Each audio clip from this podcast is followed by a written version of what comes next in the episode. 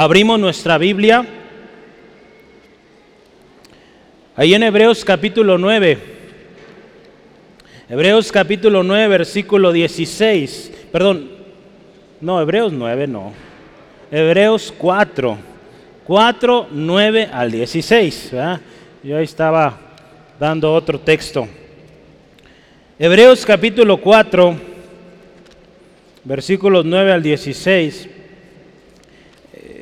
Esta semana hemos estado o iniciamos leyendo Hebreos en, nuestra, en uno de los planes de lectura bíblica. Hoy corresponde Hebreos 5. Entonces yo creo que pudo usted haber leído este pasaje ya. Entonces si me acompaña con su vista, Hebreos 4, versículo 9 al 16, la palabra de Dios dice así. Por tanto queda un reposo para el pueblo de Dios porque el que ha entrado en su reposo también ha reposado de sus obras, como Dios de las suyas. Procuremos pues entrar en aquel reposo para que ninguno caiga en semejante ejemplo de desobediencia. Porque la palabra de Dios es viva y eficaz y más cortante que toda espada de dos filos y penetra hasta partir el alma y el espíritu, las coyunturas y los tuétanos, y discierne los pensamientos y las intenciones del corazón. Y no hay cosa creada que no sea manifestada o manifiesta en su presencia. Antes bien, todas las cosas están desnudas y abiertas a los ojos de aquel a quien tenemos que dar cuenta. Por tanto, teniendo un gran sumo sacerdote que traspasó los cielos, Jesús, el Hijo de Dios, retengamos nuestra profesión. Porque no tenemos un sumo sacerdote que no pueda compadecerse de nuestras debilidades, sino uno que fue tentado en todo según nuestra semejanza, pero sin pecado. Acerquémonos pues confiadamente al trono de la gracia, para alcanzar misericordia y hallar gracia para el oportuno socorro. Vamos a orar. Padre, gracias. Padre eterno, eres excelso, eres incomparable. Eres Dios de maravillas, Dios de prodigios, Dios que no podemos medir, pero es el Dios al que adoramos, al que glorificamos. Y esta tarde, Dios, pedimos nos enseñes una vez más. Que tu Espíritu Santo esté tomando el control, guiando este tiempo. Cada palabra, cada enunciado sea guiado por tu Espíritu Santo. Gracias Jesucristo por tu obra en la cruz. Y que por medio de tu obra ahí nosotros podemos recibir tan grandes y numerosas bendiciones. Señor, gracias y en tus manos este tiempo. En Cristo Jesús oramos. Amén. Hermanos, necesitamos hacer una pausa y meditar un momento cómo estamos y en particular cómo estamos en cuanto a esto, en el reposo de Dios. Hemos estado hablando mucho esta semana sobre la oración y vamos a seguir hablando, perdón, en el año, vamos a seguir hablando de oración, pero yo quisiera que hagamos un examen. Estamos terminando el cuarto mes del año 2023, un año que Dios nos dio este lema, casa de oración, familias orando, ¿sí? Un año que definitivamente ha habido mucha oración y va a haber más oración, pero mi pregunta hoy es, ¿están siendo contestadas tus peticiones, hermano, hermana? Otra pregunta interesante, y lo veíamos la semana pasada, ¿cómo nos estamos acercando a Dios cuando oramos? Otra cosa, ¿estamos en el lugar correcto? La última pregunta de que si estamos en el lugar correcto es porque hoy vamos a hablar de entrar en el reposo de Dios. Dios tiene un propósito, hermano, para usted y para mí. Y Él quiere que todos entremos a ese reposo. Muchas veces que creemos esto, hermanos, que por más que hagamos en la iglesia o en algún lugar sirviendo de una u otra manera, eh, creemos que entre más hagamos, más acceso o más cercanos estamos de Dios. Y sabe que no es así. La palabra de Dios es clara y dice que no es por obras para que nadie se gloríe. Porque de otra manera habríamos, habríamos, pero yo hoy también estoy, mucho presumido, que dice yo hago mucho, entonces merezco más. No es así. Es gracia de Dios. Cuando usted y yo creemos en Jesucristo, no pagamos ni un centavo. ¿Sí, amén? ¿O alguien le cobró algo? Yo no. Es gracia de Dios, hermano. Ponemos nuestra fe en Jesucristo y somos salvos. ¿Sí, amén? Entonces necesitamos entender dónde estamos parados y pensar, hermanos, esa vida que he llevado realmente está funcionando. Estamos, usted piense un momento, las cosas que usted hace como cristiano, cristiana. Piense un momentito, ¿cómo o por qué las hace? ¿Cuál es su motivación? ¿Porque me lo piden? ¿Porque todo lo demás lo hacen? ¿O porque amo a Dios? Y porque Él me amó, amo a los demás y sirvo a los demás. Jesús nos enseñó a servir, ¿verdad? Él se dio por nosotros. Y hermanos, muchas veces caemos en esto, en actividades y hacer mucho. Y el mundo así es, hermano. Hace tantas cosas pensando que con eso va a alcanzar el favor de Dios. Es triste ver cómo mucha gente aún se lastima su propio cuerpo pensando que con esto va a agradar a Dios. Es triste, hermanos, porque todo ya fue pagado allá en la cruz del Calvario. Hoy vamos a hablar, hermanos, del reposo de Dios y lo que esto realmente significa, porque muchas veces decimos ser cristianos por años quizá y no estamos en ese lugar, en el reposo de Dios. Aquí la palabra hoy vamos a ver que muchos no han entrado en ese reposo. Tristemente han entrado en una religión, cambiaron de, de nombre de religión. Y acuérdese, el propósito es una relación con Cristo. Es algo muy distinto a lo que muchas veces estamos haciendo. ¿Sí? La palabra de Dios dice que algunos no han entrado en el reposo de Dios y es muy probable que hay algunos aquí que no han entrado a ese reposo. Gloria a Dios, el reposo de Dios sigue ahí. Y es para nosotros, hermanos. ¿Sí? Y no lo vamos a lograr por hacer mucho, no. Vamos a ver qué significa el reposo de Dios y cómo entrar a él. ¿Sí? Entonces ahí usted va a tomar notitas, yo le di ahí algunas guías, pero hay mucho engaño hoy en día, hermanos, sobre lo que significa el reposo de Dios. En muchas ocasiones, en muchos lugares se dice que el reposo de Dios, pues, es sentirte bien bonito, bien a gusto. Yo le animo que hoy meditemos qué dice Dios sobre este reposo, ¿sí? ¿Y qué significa realmente el reposo de Dios? Vamos a ir a través de este libro, la palabra de Dios. Y ahí nos va a decir qué significa. Y al final oraremos y yo le invito que sea cada quien un compromiso. Procurar, como dice nuestro título, entrar en el reposo de Dios. Sí, yo le voy a explicar de qué se trata esto con la palabra. Y empecemos, el reposo de Dios. ¿Qué es el reposo de Dios? Yo quiero que vean su Biblia, versículo 9 y 10 en nuestro texto. Me voy a estar tomando versículos eh, de manera, eh, pues diferentes lugares para encontrar contexto. El texto base ya lo leíamos, estos dos están ahí. Eh, Hebreos 4, 9 y 10. Vea esto. Por tanto, fíjese, queda un reposo para el pueblo de Dios. ¿Cuánto pueblo de Dios aquí? Gloria a Dios. Versículo 10, porque el que ha entrado en su reposo también ha reposado de sus obras, como Dios de las suyas. Dice aquí la palabra de Dios, queda un reposo. La versión nueva internacional dice, queda un reposo especial. Pero ¿de qué se trata este reposo? Ahí el Señor nos dice, versículo 10, reposar, dice, de sus obras. Y cuando vemos esto, dice, wow, ya no voy a hacer nada, ya no voy a trabajar. Pues no se trata de eso, ¿verdad? No se trata de que pues ya no voy a trabajar nunca más, ya me la paso dormido a gusto. Quiero decirle que no ese es el reposo de Dios, ¿verdad?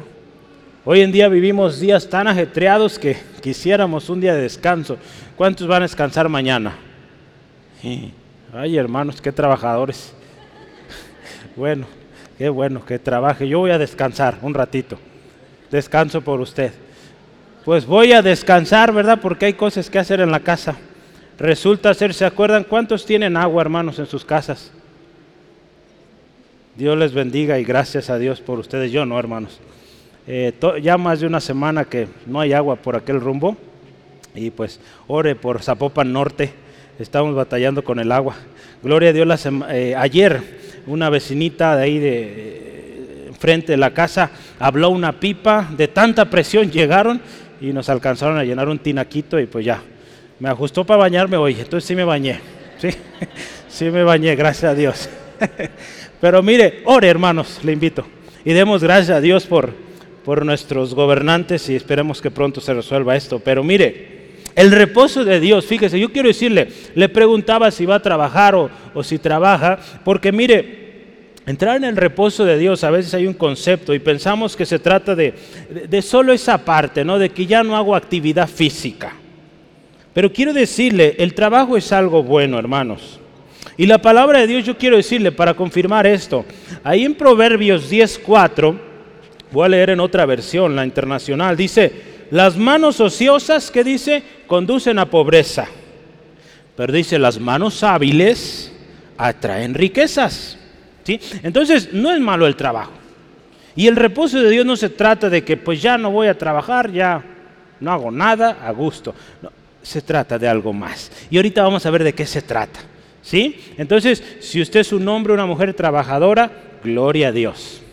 ¿Sí? De gracias a Dios por sus manitas, sus pies, que trabajamos. Si usted ya está en, etapa de jubilación, denle gloria a Dios también por eso, porque ya trabajó mucho.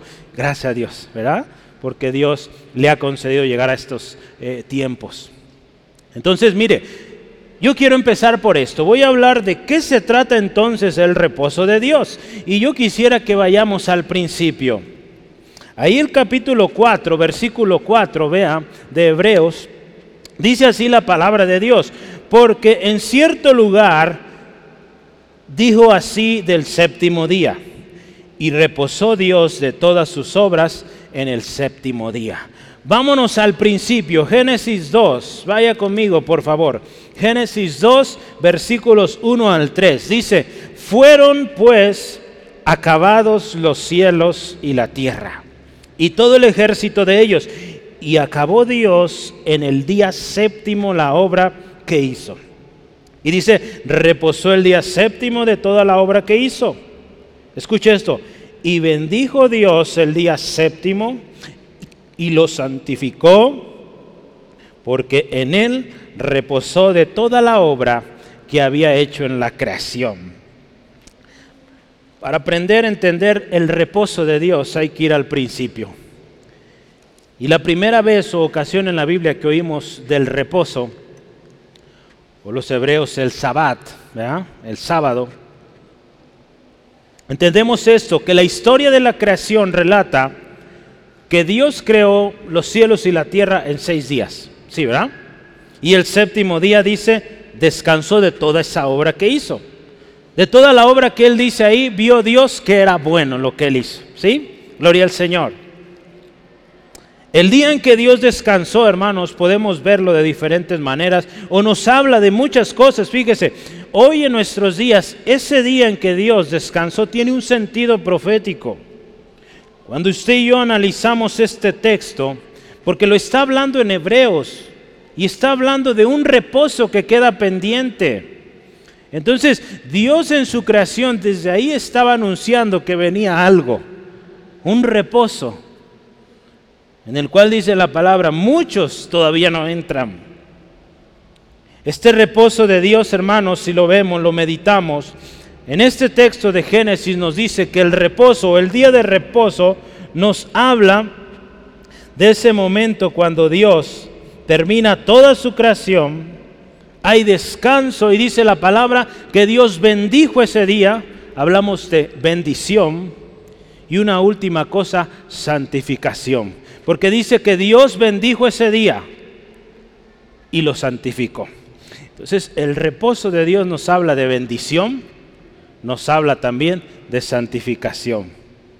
Vean, entonces, cosa muy distinta a veces a lo que bendición puede ser que sí se, se acerque a lo que pensábamos, pero santidad si usted y yo vemos y analizamos lo siguiente, en el pueblo de Israel Dios también dio un día de descanso y también era el séptimo día. ¿sí? Vaya conmigo a Hebreos 3, 16 al 18, poquito antes de donde estamos. Hebreos 3, 16 al 18. Dice así la palabra. ¿Quiénes fueron los que habiendo oído le provocaron? ¿No fueron todos los que salieron de Egipto por mano de Moisés? ¿Y con quiénes estuvo él disgustado 40 años? ¿No fue con los que pecaron cuyos cuerpos cayeron en el desierto? Y a quienes juró, escuche esto, que no entrarían en su reposo, sino aquellos que desobedecieron. Dice ahí 19 de una vez, vamos a leerlo. Y vemos que no pudieron entrar a causa de su incredulidad. El pueblo de Israel, hermanos. Yo quiero que veamos otro texto. Dios habla que Él tenía un reposo para el pueblo de Israel y no se trata solamente del día de reposo. Vamos a ir a Éxodo, por favor. Éxodo 3, versículo 7 al 8. Éxodo 3, 7 al 8. Si lo tiene, puede decir amén, gloria a Dios, para yo saber que ahí sigue, hermano. Dice así la palabra, dijo luego Jehová, bien he visto la aflicción de mi pueblo que está en Egipto, y he oído su clamor a causa de sus exactores, pues he conocido sus angustias. Y he descendido para librarlos de mano de los egipcios y sacarlos de aquella tierra a una tierra buena y ancha a tierra que fluye leche y miel, a los lugares del cananeo, del eteo, amorreo, fereceo, del ebeo y del jebuseo. El pueblo de Israel, hermanos, vivía en tremenda aflicción, tremenda esclavitud, angustia. Y dice ahí la palabra, Dios escuchó. Dios escuchó el clamor y descendió, dice, con mano fuerte, mano poderosa. Aquí cuando vemos el reposo que Dios tenía para este pueblo en aflicción es una tierra buena. Cuando hablamos aquí del reposo que Dios tenía para el pueblo de Israel, una tierra buena, una tierra ancha, una tierra, dice ahí, que fluye leche y miel. En otras palabras, una tierra fructífera. Lamentablemente no todos entraron a ese reposo de Dios. La historia nos cuenta que toda una generación no entró a ese reposo que Dios había prometido. Hermanos, entonces, cuando vemos de este reposo que Dios tenía para los israelitas, podemos ver que el reposo de Dios también se trata de esto, fíjese, se trata de libertad. El reposo de Dios se trata de libertad, hermanos. ¿Cuántos vivimos esclavos antes de venir a Cristo de tantas cosas, de vicios, de, dolor, de amarguras, tanta cosa? Venimos a Cristo y Él trae libertad. Y si aún vives esclavo de algo, hermano, hermana, amigo, amiga, Cristo puede hacerte libre. Y Él quiere que tú entres a ese reposo, donde hay libertad, donde hay promesa de tierra, dice aquí, morada amplia, fructífera, paz. El reposo de Dios también nos habla de paz. Dios quiere darte paz, hermano, hermana. Entonces ya vimos el día de reposo que Dios descansó, o el reposo de Dios, hablamos número uno, bendición, santificación. Ahora vemos con el pueblo de Israel, hablamos de, de libertad, hablamos de una morada amplia, fructífera y de paz. Y ahora sí vamos a nosotros, hermanos, los que estamos en Cristo, los salvos por fe y no por obras, ese es el reposo que Dios tiene para usted. Escuche esto, Hebreos 4.2. Quiero que lo vea conmigo. Dice, porque también, escuche esto, a nosotros se nos ha anunciado la buena nueva, como a ellos, como a quienes, como a los israelitas. Pero dice, no les aprovechó el oír la palabra porque no, por no ir acompañada de fe, en lo, dice, en los que la oyeron, ¿sí? Entonces mire, para nosotros también es la promesa de reposo. Hay un texto que nos gusta, yo creo que lo conoce usted muy bien. Y nos habla del reposo que Jesucristo vino a dar. Mateo 11, 28 al 30 dice Jesús, escuche esto. Y si esta es tu condición ahora, amigo, amiga, Escucha esto, Jesús te lo dice a ti. Venid a mí todos los que están trabajados y cargados, y yo os haré descansar. Ese es el reposo que Dios tiene para ti. Llevad mi yugo sobre vosotros y aprended de mí, que soy manso y humilde de corazón, y hallaréis descanso para vuestras almas. ¿Cuántos anhelan un descanso? Vayamos más allá de lo físico, hermanos. A veces por más que dormimos no encontramos, no logramos ese descanso que anhelamos. En Cristo lo podemos tener. Si usted hoy viene a Jesús, Él promete este reposo y lo cumple. Para nosotros es esta buena noticia. El reposo de Dios también es para usted, para mí, hermanos.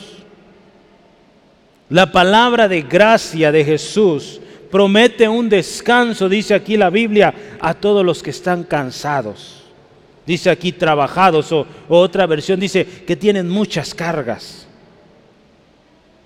Hoy en día, hermanos, hay muchos hombres y mujeres que usted los ve bien ligeritos pero llevan una carga tan pesada que no pueden más con ella.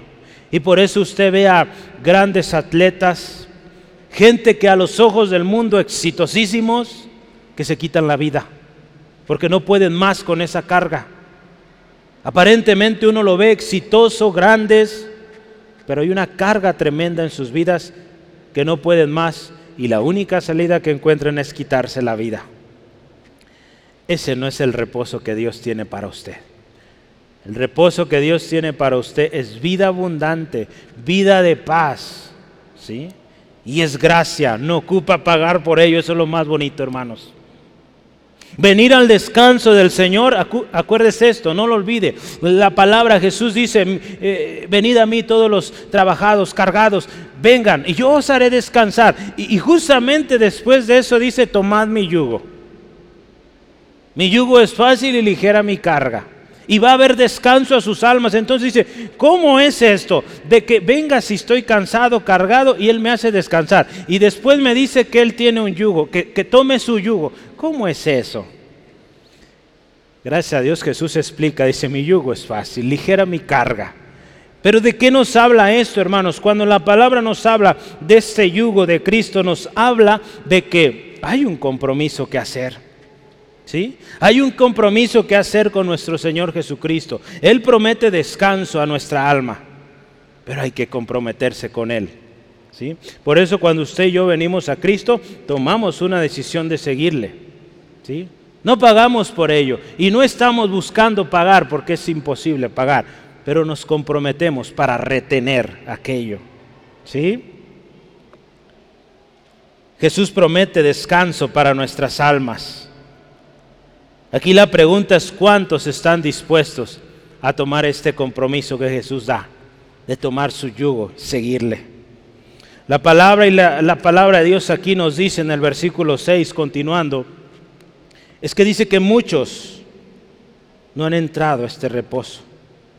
Dice ahí versículo 6, Hebreos 4, 6, ve ahí. Por lo tanto, dice, puesto que faltan algunos entrar en él, Dice, y aquellos a quienes primero se les anunció la buena nueva, no entraron por causa de desobediencia. Dice, faltan algunos por entrar a este reposo.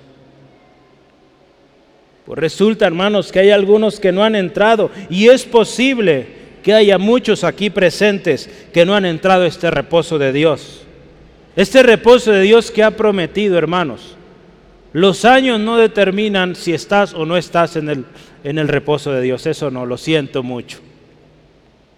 Tu vida, tu testimonio lo refleja si estás o no en el reposo de Dios.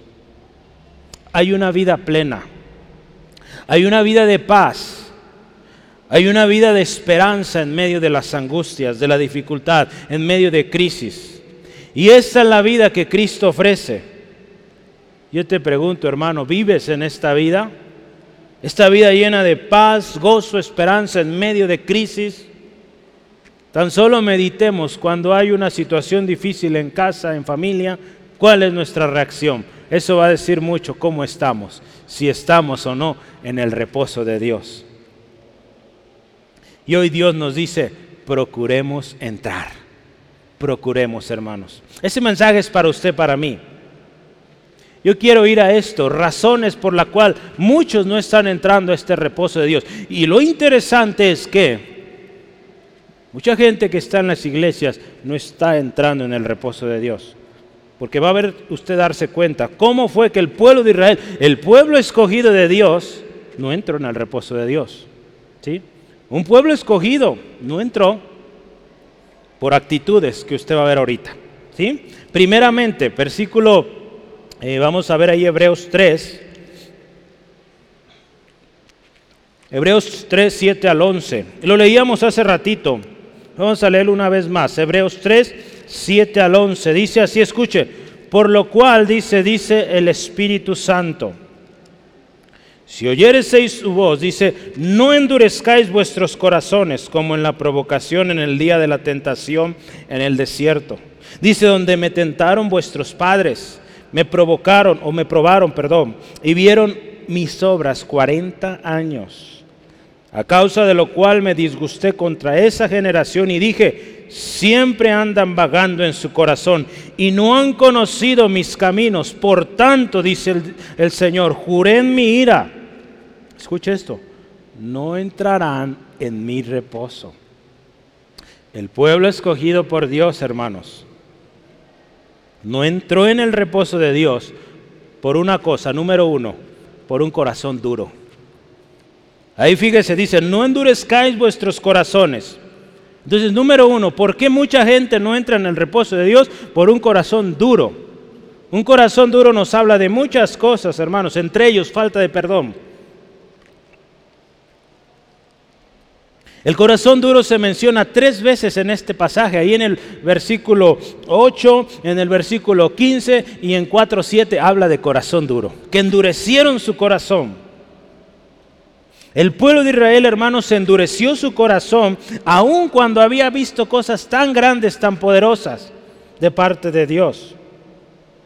Hermanos, aquí vemos en la palabra, dice que el corazón duro provoca a Dios o prueba a Dios, dice ahí la palabra. Eh, eh, dice también, tienta a Dios. En resumen, un corazón duro es un corazón que se revela en contra de Dios. El corazón duro también aquí dice, en su corazón vagando, o sea, no reconocen el camino de Dios. Un corazón duro sabe cómo es también un corazón desobediente, con desobediencia abierta a Dios.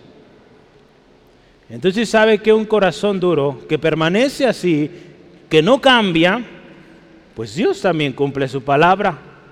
Sí, Dios es un Dios de amor, nos ama, tremendo.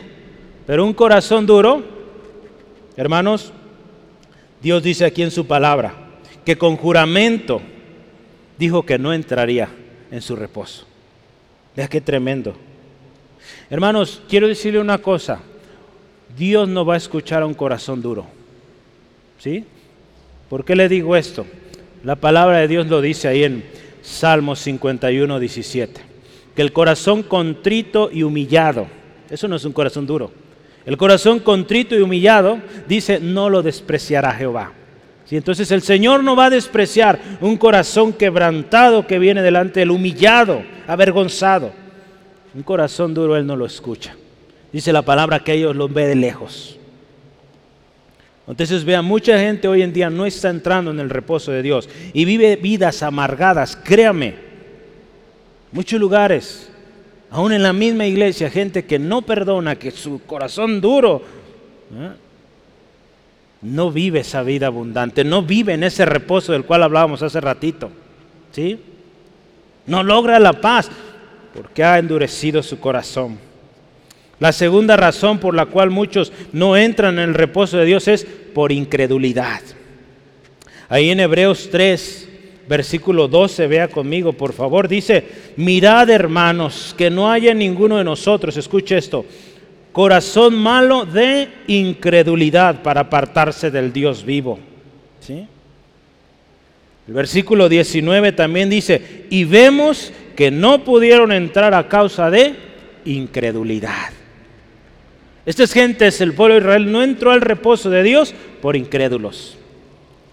En otras palabras, no tuvieron fe. Muchos no están entrando al reposo de Dios porque ven la vida cristiana como un club social más. Y cuando se trata de poner en acción la fe, no creen, pues tampoco van a entrar al reposo de Dios. ¿sí? Ahí en Salmo 78, si me acompaña por favor, versículos 21 al 22, dice así la palabra del Señor. Por tanto oyó Jehová y se indignó, se encendió el fuego contra Jacob y el furor subió contra Israel. Escuche esto, por cuanto no habían creído a Dios, ni habían confiado en su salvación. Vea, la ira de Dios, el fuego de Dios viene con aquellos que no creen. Sí, amén. El ejemplo de Israel, hermanos, nos sirve tremendo, porque nos enseña cómo un pueblo que vio tantas maravillas de Dios, aún así incrédulo. Por eso Dios también cumple su palabra y no los dejó entrar en el reposo. ¿Sí? Hay otro texto más ahí en Salmos que yo quisiera que veamos, Salmo 106, versículo 24 al 27. Dice así, escuche esto. ¿Qué sucedió con este corazón duro que no creyó, no quiso creer? Dice, aborrecieron la tierra deseable, no creyeron su palabra, antes murmuraron en sus tiendas y no oyeron la voz de Jehová. Por tanto, alzó su mano contra ellos para batirlos en el desierto y humillar su pueblo entre las naciones y esparcirlo por las tierras. El juicio de Dios se iba a cumplir sí o sí. Dios había prometido que si eran obedientes, victoria, prosperidad, todo bien. Pero donde hubiera desobediencia e incredulidad, vea, Dios cumplió también. Juicio, eh, los demás pueblos conquistándolos, llevándolos cautivos. ¿sí? Dios es justo, hermanos, sigue siendo justo. ¿Quién escuchó el mensaje de jueves? ¿Sí? ¿Quién compartió en la mañana o no sé por ahí? No sé a qué horas llega. Hermano Jera, ¿verdad? Y nos habló de no murmurar en contra de nuestro Dios, ¿verdad? El pueblo de Israel mucho lo hizo. Y qué tremendo juicio vino, hermanos. Entonces tenemos que aprender esto, hermanos. Muchos no están entrando en el reposo de Dios porque hay incredulidad. ¿Sí?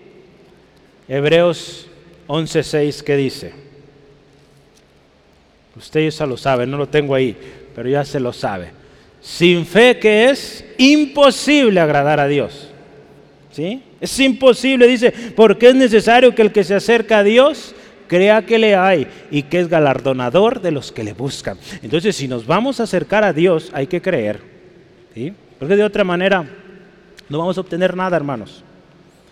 Una última cosa, número tres. ¿Por qué muchos no están entrando en el reposo de Dios? Es por el engaño del pecado. Hebreos 3:13. Hebreos 3:13. Dice la palabra de Dios. Antes, dice, fíjese, exhortados los unos a los otros cada día, entre tanto que se dice, hoy para que ninguno de vosotros, escuche esto, se endurezca por el engaño del pecado. Me gusta porque esta porción dice, se dice hoy, hoy, es para hoy este mensaje, hermanos. Dice que ninguno de vosotros dice endurezca por el engaño del pecado. Hermano, esto es algo actual. El pecado sigue engañando a muchos hombres y mujeres hoy en día. El pecado, hermanos, promete satisfacción pero ¿sabe qué? Es algo pasajero. Y con consecuencias, ¿sabe qué? Devastadoras. No solo aquí en esta vida, sino en la eternidad. Alguien que persiste en el pecado, hermanos, tiene consecuencias tremendas aquí en la tierra. Hoy vemos muchas enfermedades horribles por el pecado y una eternidad en el infierno, ¿sí? Yo quiero leerle una, una porción de un artículo y escuche esto, el engaño del pecado. Escuche esto, en ocasiones se piensa que el pecar nunca conducirá a vivir esclavo del pecado. Se comienza cometiendo algo en contra de la voluntad de Dios y escuche esto, se termina siendo esclavo del mismo pecado. Algunos declaran que pueden salirse del pecado cuando ellos decidan hacerlo y eso no es verdad porque ya viven así. Solo el poder de Cristo puede rescatarlos de esa manera de vivir. Cuando se falla a Dios, hermanos, al inicio sentirá placer de haberlo hecho según la naturaleza pecaminosa caída de nosotros, pero posteriormente sentirá culpa en su alma de haber fallado a Dios. Muchos caen en el engaño del pecado porque el pecado, escuche esto, ofrece placer temporal, pasajero, pero nunca le va a hablar del daño que viene después. Porque la palabra de Dios dice, la paga del pecado es muerte. Muchos viven engañados, dice aquí, por el pecado. Pues piensan que por el hecho de que se escondan, todo está bien. Dice, mientras nadie se dé cuenta, todo bien. Pues sabe que Dios está viendo todo. Hermanos, recordemos que un pecado traerá otro más. La Biblia está llena de ejemplos así. Un pecado de lujuria, de haber visto a una mujer bañándose en David, lo llevó a matar a uno de sus cercanos, al esposo de esa mujer. Qué tremendo, hermanos. Un pecado nos lleva a otro y si no somos cuidadosos, pues perdemos todo, hermanos. La Biblia está llena, la historia de la iglesia está llena de esto, hermanos. La palabra de Dios aquí nos llama, miren, estén atentos, estén alertas. Usa la palabra ahí, versículo 13, donde estamos, dice, exhortaos unos a otros, cada día, porque hermano, es una amenaza real. El engaño del pecado es real, es constante y es letal. Y si usted y yo no somos cuidadosos, si no obedecemos, si no ponemos atención a las advertencias, hermanos, cuando menos esperemos estaremos en lo más tremendo, más difícil. Y créame, hermano, hermana, lo hemos visto, gente que no escucha, que no obedece, cada vez está peor su condición. Se obstina en su pecado y créame, volver a muchos de ellos les ha costado tremendo. Algunos ya no vuelven. ¿Sí? Hemos conocido muchos hombres, eh, mujeres que Dios les dio cosas tan preciosas como lo vemos en la Biblia al pueblo de Israel, pero que endurecieron su corazón, no permitieron que Dios obrara en cada área de su vida y hoy en día, hermanos, tremendas cosas. Y no pueden salir de ahí. Entonces tenemos que tener cuidado, hermanos, hermanas. Por tanto, fíjese ahí versículos 1 y 2 de Hebreos 4. Escuche esto, después de que eh, el escritor de Hebreos, pensamos que es Pablo, pero después de que él explica el pueblo de Israel no entró en el reposo de Dios, fíjese qué dice aquí el escritor, temamos. Dice, pues no sea, escuche esto, que permaneciendo aún la promesa de entrar en su reposo, algunos de vosotros parezca no haberlo alcanzado. Porque dice, también a nosotros se nos ha anunciado la buena nueva de ellos o como a ellos. Pero dice, no les aprovechó el oír la palabra por no ir acompañada de fe en los que la oyeron. Hermanos, esto es para tener temor de Dios y decir, Señor, ayúdame a esto, a no caer en esto de incredulidad, en el engaño del pecado, en un corazón duro. Porque hermanos, el pueblo de Israel, esa generación ahí en el desierto se quedó en el desierto. No entró a la tierra prometida. Vea, tan cerquitas ya de entrar y no entraron. Entre ellos Moisés le tocó. ¿Sí? La palabra de Dios, hermanos, nos dice que las cosas que fueron escritas antes son para nuestra enseñanza. ¿Sí? Y si esas historias usted y yo las vemos, en Romanos dice esto, si esas historias del pueblo de Israel hoy nos bendicen y qué precioso, también estas advertencias nos deben servir. ¿Sí? Grandes victorias, sí, pero también grandes errores que les costaron. La historia del pueblo de Israel tiene que servirnos de advertencia, hermanos. Y como dice aquí, temamos. Y debe ser un motivo, hermanos, también, quiero decirle que nos esforcemos para entrar al reposo de Dios. Porque sabe que la promesa sigue vigente. Aún hay tiempo, hermanos. La palabra de Dios nos dice que busquemos mientras puede ser hallado. Aún hay oportunidad. Mañana quizá ya no. Si nuestro Señor Jesucristo viniera en este momento, ¿cómo estamos? Por eso hay que estar a cuenta siempre, hermanos, hermanas. La promesa de Dios sigue vigente, sigue activa, pero un corazón duro, un corazón incrédulo, alguien que se deja engañar del pecado puede causar, o esto puede causar que no entre en el reposo de Dios. ¿Sí? Esas son las razones que nos da la palabra. Incredulidad, ya vimos, corazón duro y engaño del pecado. Pero yo no quiero que se vaya con eso. Yo quiero que se vaya, ¿cómo? ¿Cómo entrar a este reposo? ¿Sale? Entonces, anote, yo le anoté ahí, creo que son cinco, ¿verdad? Uno, dos, tres, cuatro, cinco puntos que usted va a anotar en su hojita. ¿Cómo entrar, verdad? Simple. Y vamos a ir directo. 4.3 de Hebreos. Vamos a empezar ahí. 4.3. ¿Cómo entramos en el reposo de Dios? Aquí todos tenemos que poner mucha atención acá, hermanos. Dice, pero los que hemos creído, entramos en el reposo. ¿Quiere usted entrar en el reposo de Dios? Hay que creer. ¿Y qué es creer? Es fe. ¿Sí? La palabra de Dios, acuérdese, nos dice, ya lo decía hace rato, en Hebreos 11:6, sin fe es imposible agradar a Dios. ¿Sí? Entonces, queremos entrar al reposo de Dios, número uno, hay que creer, hay que tener fe. ¿Sí? Es un requisito. No podemos entrar en el reposo de Dios si no creemos. Esto es simple. ¿Sí? Hay que creer. No hay duda de esto. Número dos, ¿vamos bien? Segundo, número dos, Hebreos 4, 7. Vea conmigo, por favor. Segunda cosa, otra vez determina un día, hoy diciendo, después de tanto tiempo por medio de David, como se dijo, si oyeres hoy su voz, no endurezcáis vuestros corazones. Entonces, ¿qué nos dice esto? Número dos, ¿queremos entrar en el reposo de Dios? No endurezcamos nuestro corazón. Número dos, no endurezcamos nuestro corazón. Si se fija, es lo contrario a, las razones por las cuales no entra. Queremos entrar, hay que creer. Número uno, queremos entrar al reposo de Dios, no dejemos que nuestro corazón se haga duro. ¿Sí? El corazón, hermanos, dice la palabra que es engañoso. Tenemos que cuidarlo. La palabra ahí en Proverbios 4:23, sobre toda cosa guardada, guarda tu corazón, porque de él mana la vida. El corazón es engañoso, hermanos. No podemos confiar en él. Mucha gente nos dice, confía en tu corazón, sigue tu corazón. Hermano, tenga cuidado y no haga caso de eso. Porque la palabra nos dice algo sobre eso. Jeremías, vea, Jeremías 17.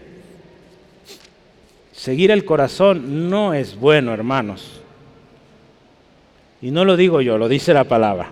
Jeremías 17, 9 al 10 dice, engañoso es el corazón más que todas las cosas. Y perverso, ¿quién lo conocerá? Escuche esto, yo Jehová que escudriño la mente, que pruebo el corazón para dar a cada uno según su camino, según el fruto de sus obras. Hermanos, si algo vamos a hacer, no sigamos nuestro corazón, sigamos la voluntad de Dios, vayamos a su palabra, Él nos va a decir qué hacer, porque nuestro corazón es engañoso, hermanos. Lo dice la palabra. Dios contra la palabra no podemos. Mejor yo le animo, confiemos en Dios. ¿Sí?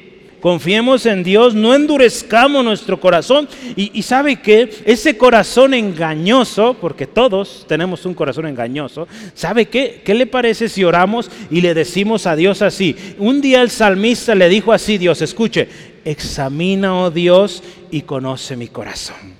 Pruébame y conoce mis pensamientos y ve si hay camino de perversidad, guíame por el camino eterno. En lugar de decir, yo voy a seguir mi corazón, no, dígale, Dios, examina qué hay en mi corazón. Si algo ahí está torcido, mal, ayúdame a enderezarlo. Busquemos a Dios, hermanos, y, y Él nos va a ayudar, Él nos va a llevar por el camino correcto. ¿Sí? Entonces, mejor oremos así. ¿sí? No sigamos nuestro corazón. Entonces, número tres, ¿cómo entrar en el reposo de Dios? Hay una palabra que me gusta ahí que dice, procuremos entrar. Vea, Hebreos 4, versículo 11 y 12. Número 3, procuremos. ¿Cómo vamos a entrar en el reposo de Dios? Procurando, procurando entrar. Ahorita le voy a explicar, ve ahí, 4, 11. Dice, procuremos pues entrar en aquel reposo para que ninguno caiga en semejante ejemplo de desobediencia. Y vea, esto es poderosísimo, porque la palabra de Dios es viva y eficaz y más cortante que toda espada de dos filos, y penetra hasta partir el alma y el espíritu y las coyunturas y los tuétanos, y discierne los pensamientos y las intenciones del corazón. Vea qué poderoso. Leamos el 13. Y dice, y no hay cosa creada que no sea manifestada en su presencia. Antes bien, todas las cosas están desnudas y abiertas a los ojos de aquel a quien tenemos que dar cuentas. Hermanos, cuando dice la palabra aquí que procuremos, procurar es esforzarse. Para entrar en el reposo de Dios hay que esforzarse. ¿sí? El reposo de Dios es gratuito, no paga nada, pero hay que esforzarse por entrar. ¿sí? No por pagar, porque se necesita esfuerzo para permanecer ahí. Es tan fácil desviarse, se necesita diligencia. ¿Cómo procuramos entrar en el reposo de Dios? Hay un texto que aquí tenemos de lema en nuestros institutos o en el instituto bíblico, en los diferentes cursos que llevamos, y, yo voy a decir que lo digan fuerte mis hermanos que han estudiado ahí. Segunda de Timoteo 2.15, a la cuenta de tres. Una, dos, tres.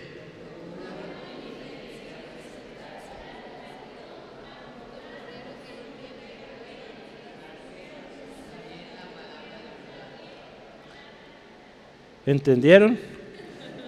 Ese amén, ¿verdad? Pues sabe qué dijeron. Yo los oí algunos. Procura con diligencia presentarte a Dios aprobado, como obrero que no tiene de qué avergonzarse, que usa bien la palabra de verdad. Ese es el lema que tenemos en nuestro instituto. Y gloria a Dios, ahí vamos. Entonces, procurar, procurar la palabra, procurar conocerla, procurar meditarla, obedecerla, hermanos. Cuando usted ve el versículo 12, yo quisiera extenderme ahí, pero no hay tiempo, pero el poder de la palabra, más cortante que espada de dos filos. Es por eso que debemos confiar en ella y no en nuestro corazón. La palabra de Dios entiende y nos va a revelar todo lo que es realmente en el corazón, porque es palabra de Dios, hermanos.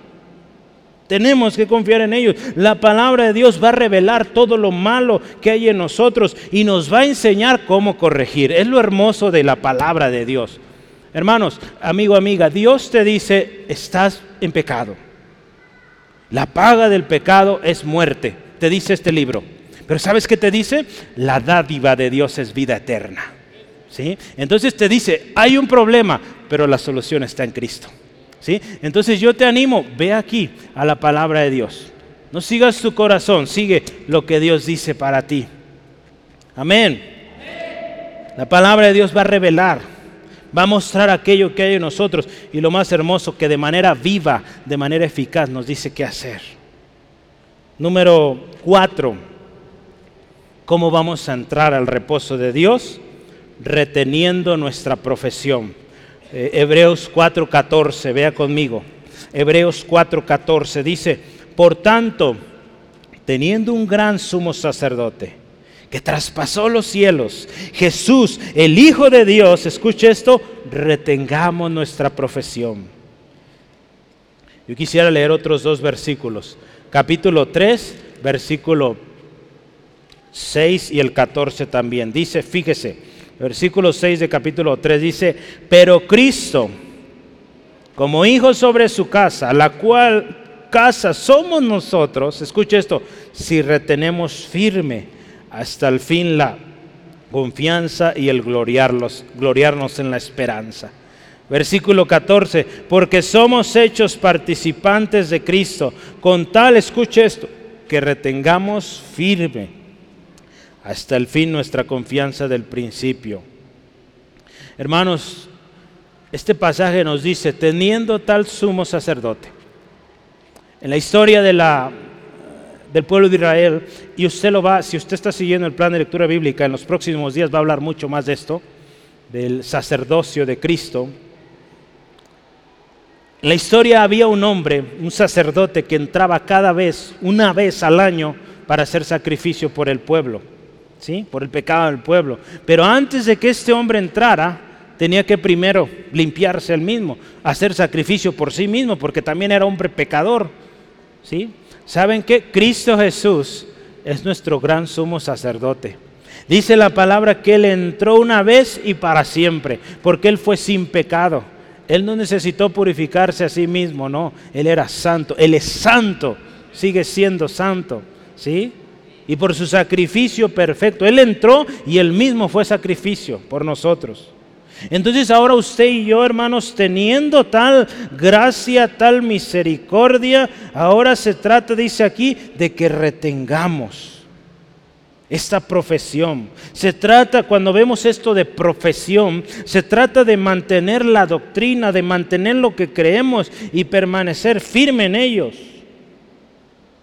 ¿Por qué cree que habríamos de retener tal profesión? Es simple, la razón es Cristo. Sí, porque muchos hombres y mujeres a lo largo y ancho del mundo creen en muchas cosas. Creen en hombres prominentes que hablan muy bien, pero un día esos hombres se mueren, ya se murieron. Y todo lo que dijeron se acabó. Pero ¿sabe qué? Usted y yo servimos y seguimos a un Cristo vivo. Y por eso es razón suficiente para retener nuestra profesión. En otras palabras, para seguir firme en Él. Porque Él vive y porque Él sigue vigente, hermanos. Además, escuche esto, nuestra profesión está respaldada.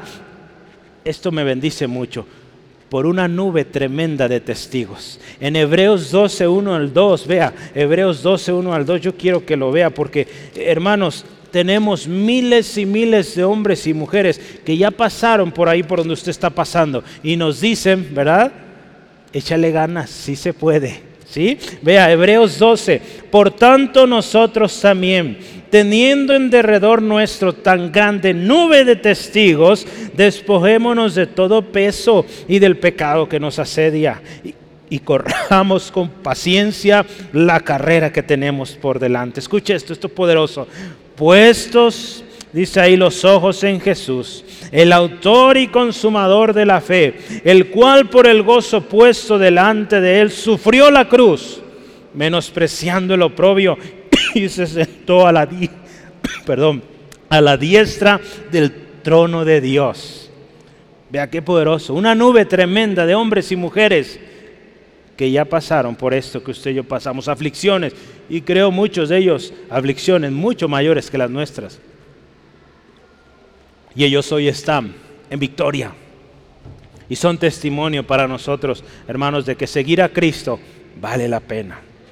Hermanos, el otro día tuvimos una reunión de pastores el viernes pasado y uno de los mensajes fue este, necesitamos volver a las sendas antiguas. Dice, pregunten cuál es el camino, lo correcto.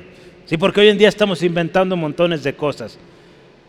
Y lo vemos aún en el ámbito tecnológico y en en los diferentes círculos de la sociedad, hay que ir a los principios. Por eso el Señor nos daba hace unos años volver a los principios, porque ahí está, hermano. La palabra habla mucho de ir a la senda antigua. Si vemos la senda antigua, ¿cómo es la senda antigua? Pensemos, ¿cómo era la iglesia al principio?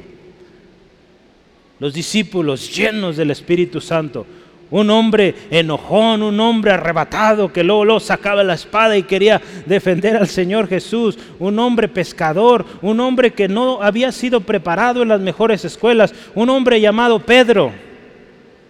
El día que fue lleno del Espíritu Santo, dice, multitudes hermanos vinieron a Cristo, miles de almas vinieron a Jesús, pero un hombre lleno del Espíritu de Dios. Eso necesitamos hoy, hermanos, volver a los principios por eso, hermanos, hay que retener esto, hermanos, y recordemos a aquellos que ya vencieron. Y último, ¿cómo entrar, número 5, en el reposo de Dios? Acercándonos confiadamente. En otras palabras, ¿cómo entramos al reposo de Dios? Con confianza. Así de fácil. ¿Por qué? Porque ya hubo alguien que abrió el camino, Jesucristo. Si hay versículos 15 al 16, eh, Hebreos 4, 15 al 16, estamos terminando. Dice, porque no tenemos un sumo sacerdote que no pueda compadecerse de nuestras debilidades, sino uno, escuche esto, que fue tentado en todo según nuestra semejanza, pero sin pecado. Acerquémonos pues confiadamente al trono de la gracia para alcanzar misericordia y hallar gracia para el oportuno socorro. Vea, qué poderoso es esto. Hermanos, acerquémonos confiadamente. Ahora teniendo a tal sumo sacerdote, Jesús, que abrió el camino, podemos confiadamente entrar hasta el trono. Y podemos confiar, hermanos, que si usted y yo entramos con la actitud correcta al trono de gracia, el Padre nos va a escuchar. Es por eso que yo le animo, hermanos, procuremos entrar a este reposo. Podemos confiar en que tenemos acceso. Tenemos la confianza de que seremos escuchados, porque aún es tiempo. Por medio de Cristo podemos acercarnos. Yo quiero leerle este mismo texto, pero en nueva traducción viviente, y escuche.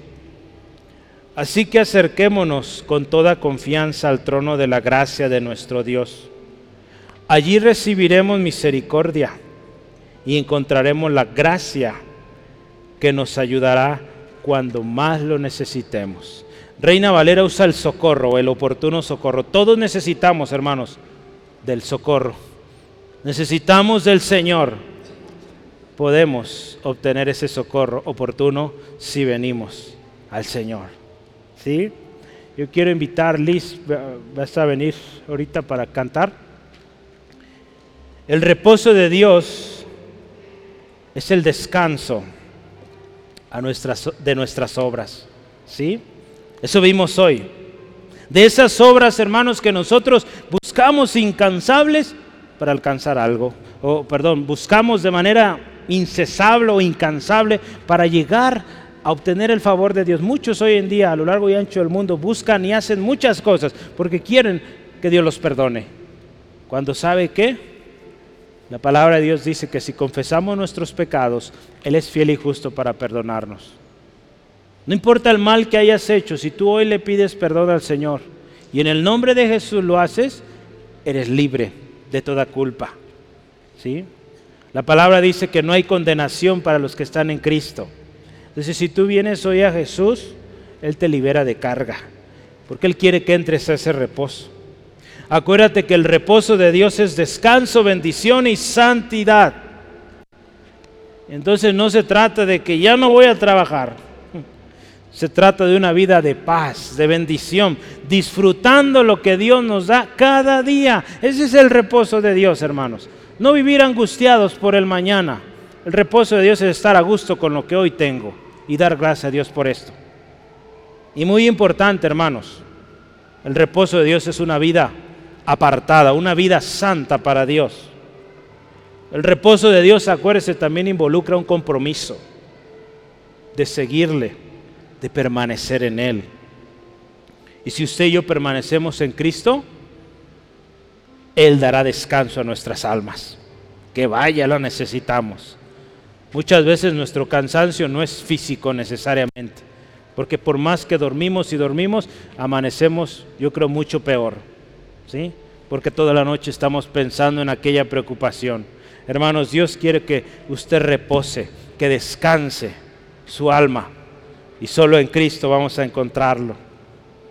Aprendimos que hay tres razones hoy por las cuales no entran o no entramos al reposo de Dios. Cuando hay un corazón duro, cuando hay incredulidad y cuando somos engañados por el pecado. ¿Cómo andamos ahí, hermanos? ¿Cómo está nuestro corazón? Yo te animo, hermano, hermana, dile al Señor hoy, examina a Dios mi corazón. Si hay algo ahí torcido, mal, pues ayúdame, guíame. Hoy aprendimos, gloria a Dios, Dios nos dice cómo entrar al reposo. Es lo hermoso de nuestro Dios. No solo nos dice, arréglate porque estás mal, no, nos dice también cómo arreglarnos, ¿verdad? Cómo entrar al reposo. Él nos dice, cree, él nos dice, no endurezcas tu corazón. Él nos dice, procura entrar con su palabra cada día en tu vida. Retén la profesión, mantente firme hasta el final, puestos tus ojos en Jesús. Y Él te dice al último, acércate confiadamente. Yo ya abrí el camino, dice el Señor Jesús. Confiadamente entremos al trono de gracia, porque Él ya abrió el camino. Yo le invito, hagámoslo hoy, ¿qué le parece? Acerquémonos hoy al trono de gracia. Y, es si, y si hoy es tu primer día o tenían mucho, hoy es el día de que te acerques al trono de gracia. Escucha, esto es trono de gracia, no de condenación. ¿Sí? Entonces no importa lo que hayas hecho, hermano, hermana, amigo, amiga. Si tú te acercas al trono de gracia, el trono de gracia habla de algo que se te va a dar sin que tengas que pagar. Simplemente lo pides con todo tu corazón arrepentido, Él te perdona y te hace que entres a ese reposo que Él quiere darte. Parece si cerramos los ojos, hermanos. Padre, te damos gracias, bendecimos tu nombre. Y Señor, hoy reconocemos que una vez más tú has hablado, porque es tu palabra, Señor, la que hemos hoy meditado, hoy escudriñado. Señor, conocemos que tú eres fiel y que esta promesa de reposo sigue vigente. Tu palabra hoy dice que aún algunos no han entrado en este reposo. Señor, tú nos enseñas por qué muchas veces no estamos entrando a ese reposo. Señor, y hoy pedimos perdón por ello. Hermano, hermana, si el Señor le pone en su corazón hoy, su Espíritu Santo está obrando en usted y le está indicando esas áreas que usted no ha entregado. Quizá hay un corazón duro, quizá hay incredulidad, quizá hay pecado, que hemos creído que nadie se ha fijado, o que decimos, esto solo yo lo sé, pues hoy sabes que también Dios lo ha visto y a Dios no le agrada aquello. Yo te invito, hermano, hermana, hoy vengamos con, una actitud como Daniel en su momento, una actitud desesperada, una actitud avergonzada. Cuando Daniel oró por su pueblo, él vino con vergüenza, él dijo, Señor, la afrenta contra nuestro rostro porque hemos fallado la vergüenza es para nosotros porque hemos fallado.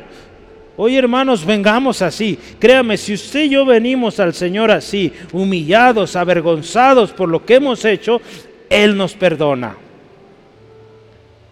El corazón contrito y humillado, Él no lo desprecia. Entonces yo te animo, hermano, hermana, vengamos hoy así y digamos, Señor, perdona todo corazón duro Aquello que no he querido soltar, hoy lo suelto en el nombre de Jesús. Es una decisión, hermano, hermana, que usted y yo tomamos. Si es perdonar, pues decide perdonar. Porque la palabra de Dios dice que si tú no perdonas, el Padre no te perdona. Por más tremenda sea la afrenta, si tú no perdonas, si yo no perdono, el Padre Celestial no me perdona. Y eso indica que no entraré en el reposo de Dios.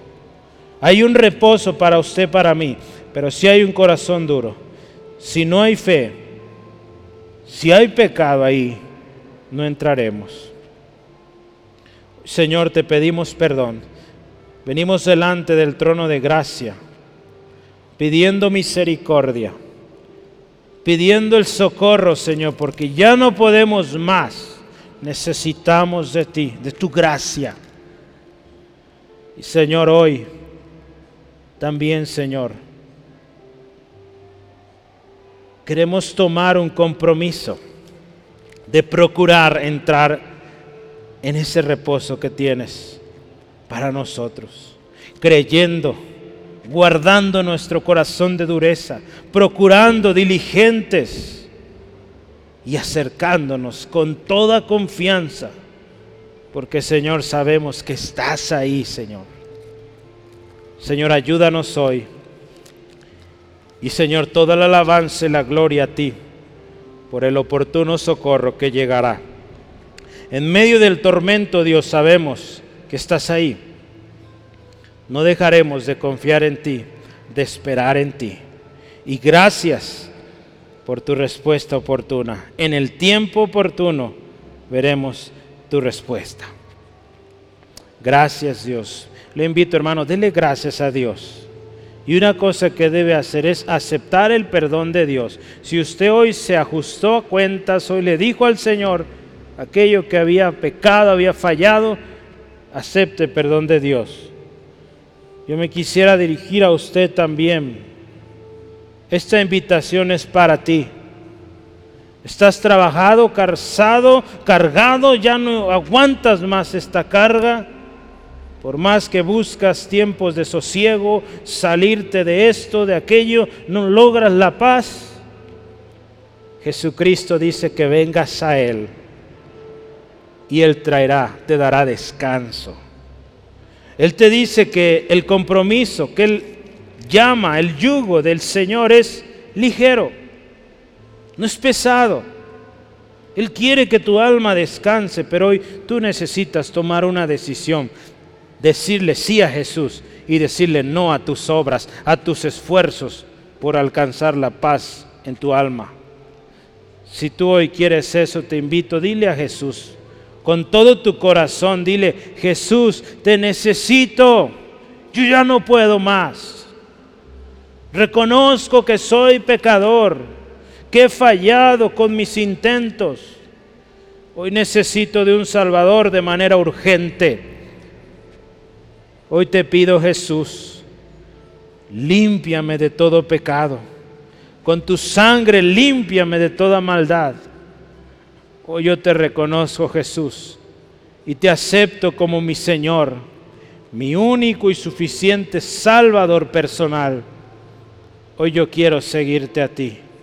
Hoy tomo el compromiso de seguirte y vivir solo para ti, creyendo en tu palabra viviendo tu palabra. Y gracias porque tú me das descanso. Gracias porque tú me das un propósito, una esperanza. Todo esto lo creo en el nombre de Jesús. Amén, gloria a Dios, aleluya.